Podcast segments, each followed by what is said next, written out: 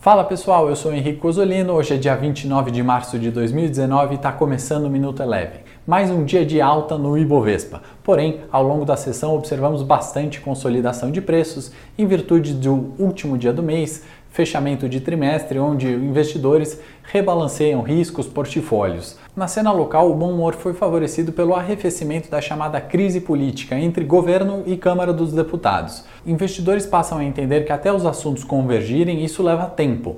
Assim, deixam de lado o ruído de curto prazo e a bolsa brasileira fechou em alta de 1,09% aos 95.400 pontos. Na cena internacional, o viés comprador predominou, com fechamentos em altas expressivas nas bolsas asiáticas, refletindo avanços na chamada guerra comercial ainda sem muitos detalhes quanto aos termos do acordo. Além disso, corroborou para o bom humor índices de atividade econômica, como sentimento consumidor, dados do mercado imobiliário e atividade industrial nos Estados Unidos que vieram acima das expectativas. E na Europa, apesar do fechamento positivo das principais bolsas, o parlamento britânico rejeitou pela terceira vez o acordo do Brexit. Essas foram as principais informações do dia. Se você gostou do conteúdo, curta, compartilhe e um bom final de semana.